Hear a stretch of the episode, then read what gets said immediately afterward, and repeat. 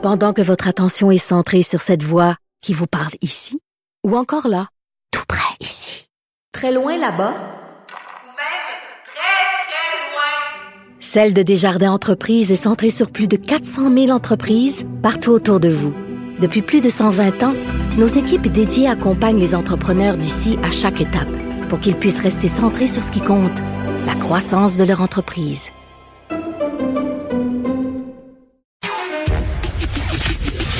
Le, commentaire de Danny Saint-Pierre, un chef pas comme les autres. Danny Saint-Pierre, Bonjour, bien à toi. je suis de retour. La déesse de l'information, c'est moi et je t'annonce tout de suite que je suis aussi la déesse du bouilli de légumes. Et la raison pour laquelle je t'en parle, c'est que je sais de source sûre que le bouilli de légumes, c'est un sujet de tension chez toi. c'est un Euh, sujet tendu. C'est un sujet très tendu parce que pour moi, euh, c'est pas une fête d'avoir un chaudron puis de faire du euh, du crissage comme crisser les pneus là, pas euh, blasphémer là, mais mettre plein de légumes là-dedans. Puis là d'avoir euh, une pièce grasse, une pièce moins grasse. Moi, je suis un fan du pot-au-feu, tu sais comme un bon français de garde-robe là, tu sais, euh, j'ai été formé à la française. Euh, j'aime le fait qu'il y ait un petit pilon, que le bouillon soit savoureux, mais à chaque fois que je mange du maudit bouilli, à part celui de Monique, ma belle-mère, qui est vraiment savoureux, c'est tout le temps euh, des légumes dans de l'eau. Puis là, le- je vois du monde rajouter du vinaigre, des poignées de sel, un peu de moutarde. Puis je fais quand même calvaire. Faites-vous une sauce, là? C'est comme de la soupe qui goûte à rien. Hey, ça. ça vient du cœur. Je te jure. Puis pourtant, je les aime, ces légumes-là. Là. Mais tout est dans la façon de le faire. Il faut pas tout sacrer dans le chaudron en même temps. Il faut garder les affaires croustillantes. faut écumer. faut, faut, faut y donner de l'amour. là. C'est pas juste un plat de crissage, justement, contrairement à la croyance populaire. Mais moi, je plaide coupable pour le vinaigre sur le chou. Qu'est-ce que tu veux? Mais il va juste sur le chou, ton vinaigre. Est-ce que non, il tu prends ton chou, chou, puis tu le sors de ton bol, puis tu le mets dans une assiette, tu l'arroses avec du vinaigre? Non, non, non, non, non, non. OK, mais explique-moi. Je veux comprendre. Je veux apprendre. C'est par section dans l'assiette, Dani, que ça fonctionne. Tu mets ton chou dans un coin, Oui. tu sèmes sur le chou avec parcimonie du vinaigre et de la fleur de sel, et c'est un, Doigté. et c'est un délice. Et c'est Oui. un délice. Il faut évidemment rendre hommage aux légumes du Québec et il faut pas crisser des légumes de n'importe où là-dedans. Ça, c'est une hérésie. Mais pour les gens à la maison qui connaissent pas le bouilli ou qui n'ont pas la chance de côtoyer des gens du Saglac, comme on dit, Oui, c'est-tu un plat de temps Saguenay avec ça? Oui, non. fichtrement. Pour ben vrai? oui. Est-ce que tu attaches tes, euh, tes petites fèves avec de la ficelle, toi? Mais Monique le fait. Mais Monique, elle- je pense, je pense que moi et Monique, on loge à la même enseigne en termes Monique de a de la game, ma cuisine mal sale. Moi, j'ai la chance d'habiter dans un bigénérationnel avec ma belle-mère, qui est fantastique par ailleurs, que j'y rends hommage régulièrement. J'aime ça, tu euh, le cliché selon lequel les belles-mères, c'est le mal? Ben, moi, je trouve que c'est un, c'est un échappatoire facile. Là. Faut se regarder dans le miroir puis se dire, euh, est-ce que je vaut la peine de me chicaner? Non, pas du tout. Moi, je l'aime, Monique. C'est. Euh, ma- fait du très bon bouilli. Elle fait du bon bouilli. Quels animaux mets-tu dans ton bouilli, toi, ma chère? Moi, il y a des gens qui mettent du lard salé entre lardé. Je sais. Moi, Mon j'ai- beau-père. Moi, j'ai choqué ça. Ça. Ça, c'est fini. Moi, je mets un petit jambonneau. Monique aussi. Vous êtes folle. J'aime ça. Petit jambonneau. Ben, ça fait un bon bouillon. Oui. Ben avec, oui. du- avec la, en tout cas, le petit jambonneau de la Gaspésie, puis euh, une, Mhm. une pièce de bœuf euh, pour faire le pot au feu, mais pas en morceaux, là. Euh, Ah, une belle palette, une admettons. là. palette, mais désossée, là. Tu sais, moi, je, je mets pas l'os. On pourrait. Mais faut écumer, mais faut écumer plus. Oui, parce que quand on n'écume pas, là, puis pour euh, pour les non-croyants à la maison qui sont là, puis qu'on se dit, ben là, voyons donc, on n'enlèvera pas du liquide là-dedans. L'écume, c'est du sang qui coagule, ça, ça va pas dans un bouillon. C'est dégueulasse. Ça goûte. euh, Puis quand tu fais bouillir trop fort, t'es trop pressé, là, qu'est-ce qui se passe? Le sang se mélange, le bouillon est trouble. Non, c'est dégueulasse. Il faut, il faut vraiment que ça soit. un- Puis ça, ça, Jeanne Benoît, je trouvais qu'elle avait des excellents conseils là-dessus. Elle disait tout le temps, il faut résister à- souvent à son instinct en cuisine. Résiste à ton instinct. Oui, tu sais, maintenant, Geneviève. tu veux le faire bouillir fort, mais non. Faut que ce soit juste un petit bouillon. En tout cas, de la partie. euh, J'ai failli t'en amener, mais je pouvais pas.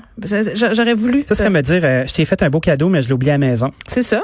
Mais un jour, tu auras peut-être du bouilli, si je t'aime plus. Peut-être. Mais écoute, Mais je suis encore en probation, là. Ça fait juste une semaine et un jour qu'on travaille ensemble. Ce sont de formidables retrouvailles par ailleurs. Parle-moi, Geneviève. Ben, on va se parler des bars. Des Oui. bars qui euh, se créent une cuisine pour survivre parce que là, en ce moment, euh, c'est un petit peu difficile. Puis pour vrai, moi, j'ai des propriétaires de bars qui m'écrivent sans Mhm. arrêt pour me dire... Tu sais, avec le déconfinement, puis tout ça, ils pensaient qu'il y aurait du monde, puis là, il y a eu le CH qui a joué, il y a toutes sortes d'affaires, puis non, et ça, ça marche pas en tout, ça va sais pas. que le hockey, c'est un leurre, hein? Parce que un Je suis bar, tellement contente que t'en parles. le hockey, on, pense que c'est la panacée pour les bars, là. Ouais. Mais quand tu fais un calcul savant, tu te dis, OK, euh, il y a des fenêtres de temps dans, dans un bar. Hmm. Tu as les buveurs de jour. Fait que, tu sais, quand tu ouvres à midi, là, ben, tu as, du monde qui font le chiffre de jour au bar. Tu sais que je clients. travaillais au pub Avenue de Chicoutimi, euh, qui est maintenant décédé.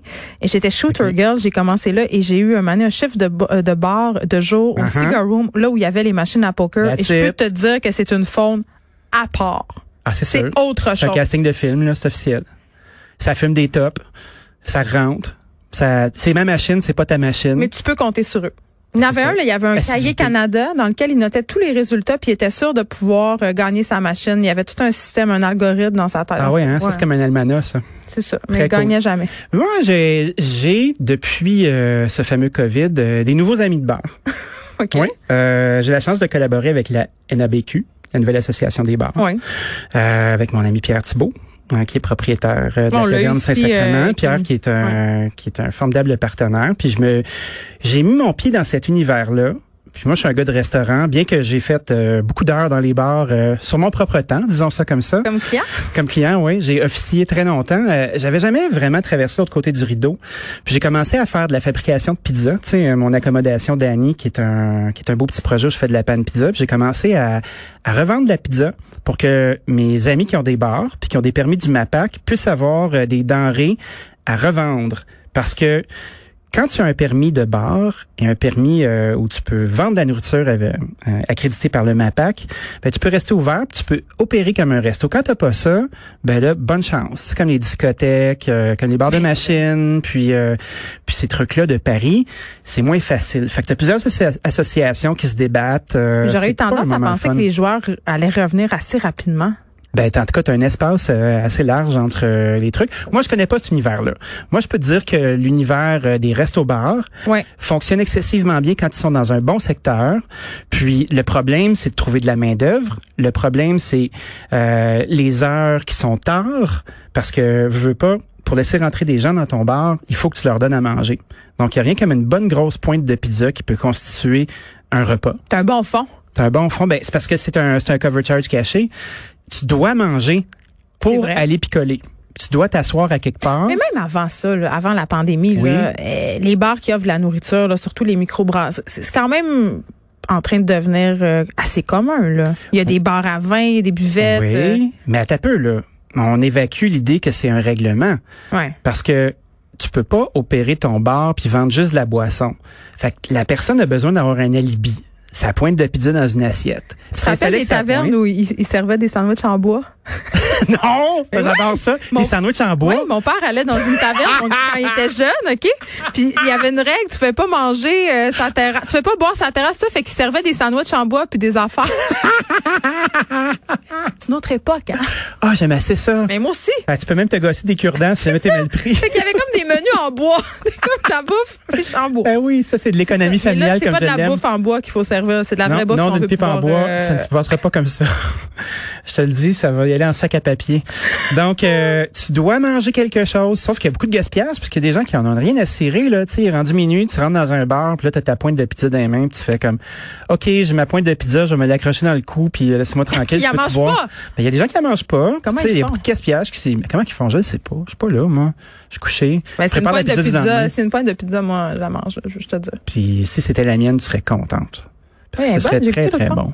Donc, c'est un peu ça l'astuce. C'est en train de changer. L'univers euh, l'univers des bars, l'univers des restaurants, le fait qu'on a de la difficulté à trouver du personnel, euh, les contraintes qui sont sur le terrain à cause du virus, puis à cause euh, du monde dans lequel on vit, fait que c'est un grand changement.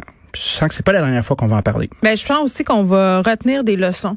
Des, euh, Hmm. de ces nouvelles façons de faire. Je pense qu'il y a des bars et des restos, parce que là, on parlait des bars, mais on- ça pourrait s'appliquer aux restos aussi, où on va conserver les nouvelles façons de faire, parce qu'on a réalisé des choses pendant la pandémie au niveau des, de la gestion. Comme dans, on a réalisé des économies. C'est pas moi qui le dis, c'est toi. On se retrouve euh, demain. Dany Saint-Pierre, euh, de mon côté, je vais aller me faire chauffer une petite assiette de bouillie, parce Parfait. que mon ventre fait gargouille. Je prends des notes. Salut. Merci d'avoir été là. Mario Dumont s'en vient.